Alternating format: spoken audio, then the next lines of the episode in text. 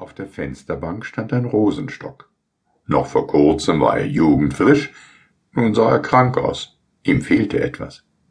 Er hatte Einquartierung erhalten, die ihn auffraß. Übrigens recht anständige Einquartierung in grüner Uniform. Ich sprach mit einem der Einquartierten. Er war erst drei Tage alt und schon Großvater. Weißt du, was er sagte? Wahr ist es, was er sagte. Er sprach von sich und der ganzen Einquartierung.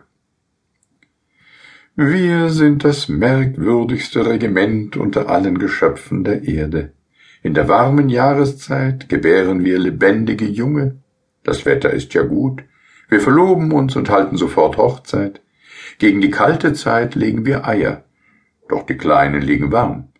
Das klügste Tier, die Ameise, wir haben viel Achtung vor ihr, studiert uns, schätzt uns.